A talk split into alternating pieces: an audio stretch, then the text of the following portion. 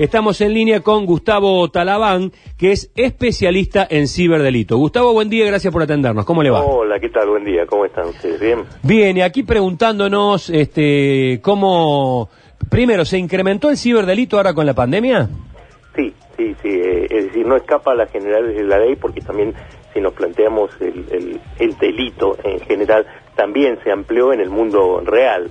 Y en el mundo virtual pasa exactamente lo mismo. O sea, aprovechan situaciones especiales como son el caso de la cuarentena, donde hay mucha gente que está eh, obligada, que se vio obligada a relacionarse de una manera más estrecha con la tecnología y, y obviamente gente que por ahí no estaba acostumbrada a usar el home banking, a comprar online, Claro. que eh, meterse en este mundo que hasta ese momento le era ajeno y bueno, aprovechan justamente los descuidistas para tratar de, este, lograr algún tipo de rédito. ¿Cuál es el ciberdelito más frecuente, más común?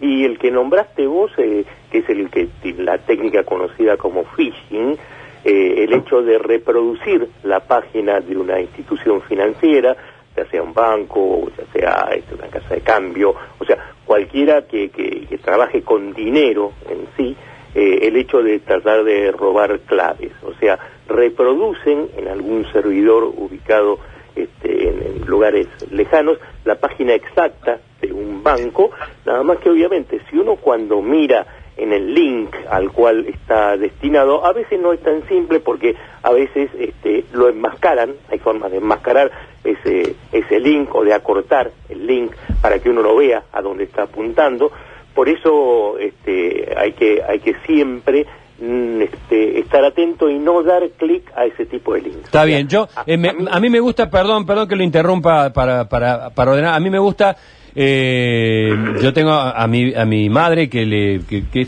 que le gusta, que maneja en cierto modo la, la, la tecnología, pero eh, cuando le, le vamos explicando con mi familia el, el uso, tratamos de llevarlo a términos lo más llanos posibles. Eh, usted quiere decir que muchas veces estamos frente a la, a la página de Banco X y no es la página de Banco X. Es, es una es una página trucha. y yo voy un poquito más atrás de eso. Eh, ¿Cómo llegó a ese banco X? Porque hizo clic en un link. Ajá. Entonces, siempre que llegue algún tipo de referencia, alguna institución financiera en la cual hay un supuesto problema, o sea, tenemos un supuesto inconveniente con esa entidad porque está mal la contraseña, porque están revisando algo, no voy y hago clic en ese link, sino me cierro eso, me voy al navegador que yo use y pongo www.tubanco.com.ar, llámese Banco Pepe, Banco Julio, o Banco Sí. lo que sea, este, y entro en el sitio. A ver si cuando yo ponga mi usuario y mi contraseña me va a- voy a recibir una notificación. Seguramente no, o a lo sumo va a haber alguna notificación que diga, mire, hay un problema con su cuenta, comuníquese al banco este, que va a tener que acercarse a una sucursal para solucionar este problema. O sea, nunca un cambio de contraseña nos va a ser solicitado Bien. de- por esa vía. Bien, o sea- Nunca, ni por teléfono, ni por mail, ni por WhatsApp, ni por Instagram, ni por señales de humo. Perfecto,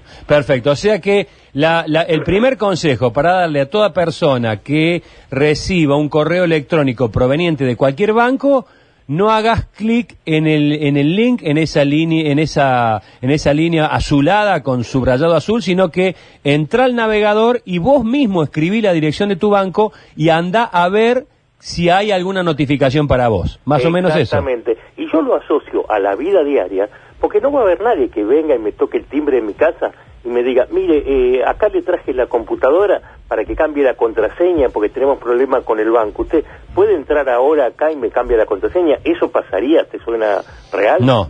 Bueno, esto es exactamente igual. Acá no van a venir a mandarte ese mensaje a decirte cambie la contraseña. Gustavo, eh, ¿cómo le va? Buen día. Luchi Bañez le saluda. Buen día. Eh, me da la sensación que estos delincuentes van mucho más avanzados a veces que las organizaciones, que las instituciones. Porque ayer en el curso virtual, ciberfraudes, extorsión y otros fraudes vía Internet, del Centro de Capacitación aquí en Córdoba, comenzaron a aparecer imágenes pornográficas. Ah, claro. Eh, la actividad estaba di- dirigida a investigadores de todo el país y se, Claro. tuvo, se tuvo que suspender. Y ahora, el, digamos, quién, el fiscal que investiga estos casos tiene que saber quién lo hizo. Claro, eso, este, digamos, pasa, mm, ha pasado, o se han visto casos de estos en las conferencias cuando no se toman los recaudos necesarios en el momento de crear las conferencias. O sea, muchas veces en, digamos, eh, en aras de ir a, una cosa abierta, de decir, bueno, que llegue a la mayor cantidad de gente posible, eh, lo abren a eso. Y entonces dicen, cualquiera que tenga este link que pueda entrar. Y se pasan, y no hay ningún tipo de validación por algún mecanismo de chequeo de mail, de si esa invitación es real o no. Entonces entra cualquiera y pasan ese tipo de cosas. Se han dado muchas veces. Entonces, bueno, las conferencias tienen que ser cerradas y eh, eh, con los recaudos necesarios para que no cualquiera pueda entrar y dejar cualquier cosa eh, y meter cualquier cosa dentro de una conferencia supuestamente real. Claro, y, y estos hackers, ¿qué, qué, qué preparación tienen? ¿Están bien preparados? ¿Qué, qué piensa usted? Digamos, ¿son personas capacitadas? Sí, sí, por supuesto, el perfil de un hacker. Y ojo, acá hay otro tema también con la palabra hacker. La palabra hacker no necesariamente significa una persona que hace el mal en la seguridad informática.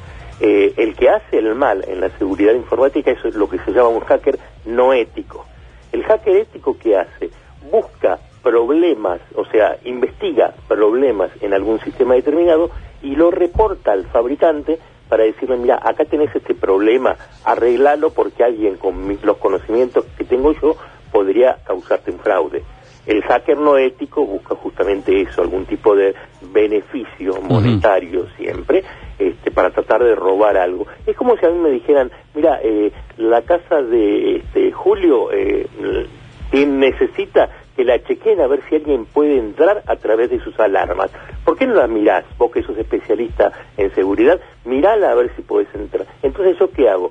Voy, chequeo todos los medios que hay este, para, para poder entrar, hasta inclusive le puedo dejar un cartel ahí adentro, mira, estuve acá adentro y no te diste cuenta, y después hablo con Julio y le digo, mira, el problema es tal, fíjate que yo pude entrar y dejarte un cartel ahí adentro y vos no te diste cuenta. Está bueno eso. Eh, eh, pasa que hay un, hay una, un, un mito, una creencia o qué sé yo, tal vez sea parte de la realidad, que el hacker no ético, al estar empujado por una necesidad, digamos, de eh, muchas veces hasta, hasta es un desafío de, de, tratar de romper el sistema. El hacker no ético va por delante del hacker ético. Hay un mito de que eh, los hackers éticos han sido primero hackers no éticos.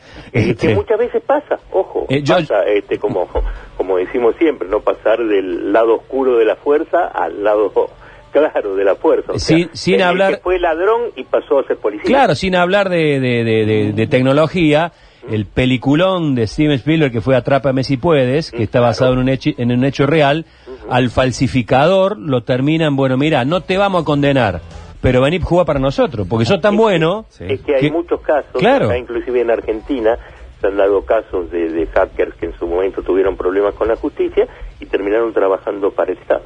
Claro, te conmuto la pena, pero vení a jugar para nosotros. Exactamente, tal cual. Bueno, eh, la verdad que el tema muy interesante, mucho cuidado. Es más o menos trasladar la realidad tangible a la realidad virtual. Estuvo bueno el ejemplo eh, que dio sobre el tema de que nadie va a venir a golpearte la puerta de tu casa para decir, venimos del banco tal, cambia la contraseña. Lo mismo pasa con el correo electrónico. Hacer, eh, tener los mismos cuidados que tenemos con la, con la vida real. Exactamente. Eh, lo, lo, mismo pasa en el mundo virtual que en el mundo real y esto se aplica para todos los órdenes de, de, las actividades que se puedan dar online. A través de WhatsApp, inclusive también tener cuidado con esas especies de ofertas de ah, acá tengo un descuento de no sé qué o te regalo zapatillas o te regalo una eh, te regalo un iPhone por Facebook. Yo encuentro un montón de veces que la gente cae y pone ahí sí yo quiero uno que y algunos están tratando algunos hemos entrado eh algunos hemos entrado algunos de los que nos hacemos los peores no yo la tecnología algunos cuando vemos ganate un iPhone y yo me mando y si y si es verdad Claro, pero ahí, ahí sabes que aplica lo que decía mi abuela, cuando la limona es grande hasta el santo de Mira, mira cómo dimos la vuelta, ¿no? Eh, terminó la abuela asesorándonos en tecnología. Tal cual, es así, justamente. Gustavo, Gracias por el contacto, no, ¿eh? por favor, y cualquier cosa que quieran contactar, arroba negro talabán, con B corta, este, pueden hacer consultas, este, lo, lo que quieran, estoy ahí en Twitter, en Instagram, En Facebook me encuentran siempre como arroba negro talabán con B corta. Bien, eh, arroba negro talabán. Eh, ne- ¿El negro talabán se pasó del lado oscuro al lado claro o siempre estuvo en el lado claro? Eh, jamás estuve en el lado oscuro ni volvería a estarlo. Una, un saludo grande. Abrazo y saludo a la audiencia.